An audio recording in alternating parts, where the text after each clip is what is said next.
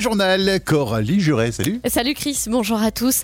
Noël Legrette n'est plus patron du foot français. Des médecins remontés dans la rue, vous entendrez pourquoi dans le journal.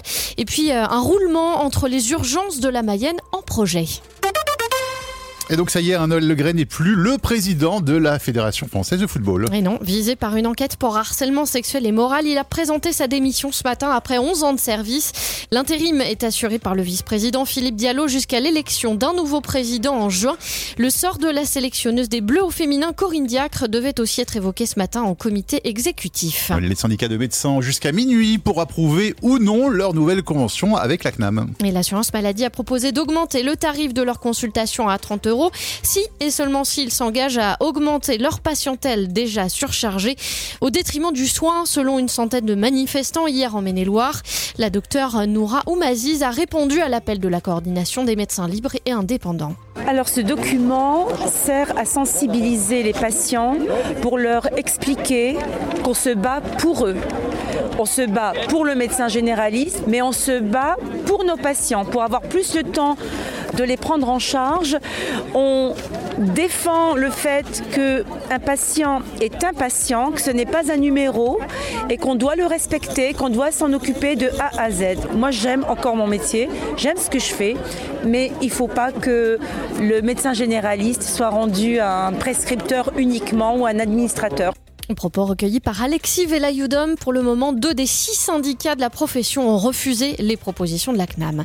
Le syndicat des managers publics de santé demande à rencontrer de son côté le nouveau directeur de l'ARS des Pays de la Loire dans un courrier à Jérôme Jumel. Le représentant des directeurs médecins, ingénieurs et cadres du secteur hospitalier déroule ses propositions pour former davantage et regagner de l'attractivité.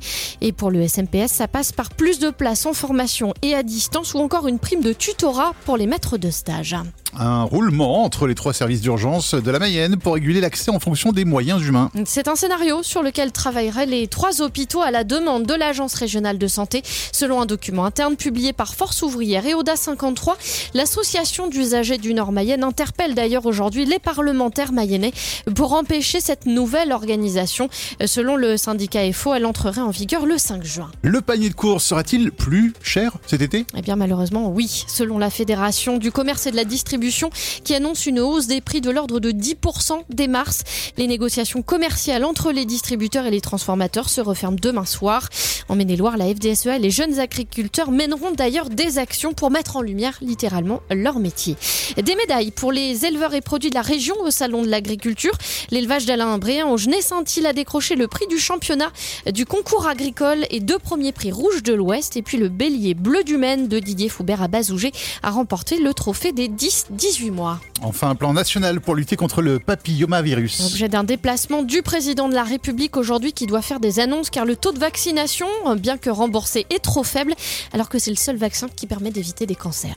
Moi, mon annonce, c'est que les nuages arrivent en fin de journée. Sinon, il fait beau, température jusqu'à 7 degrés cet après-midi.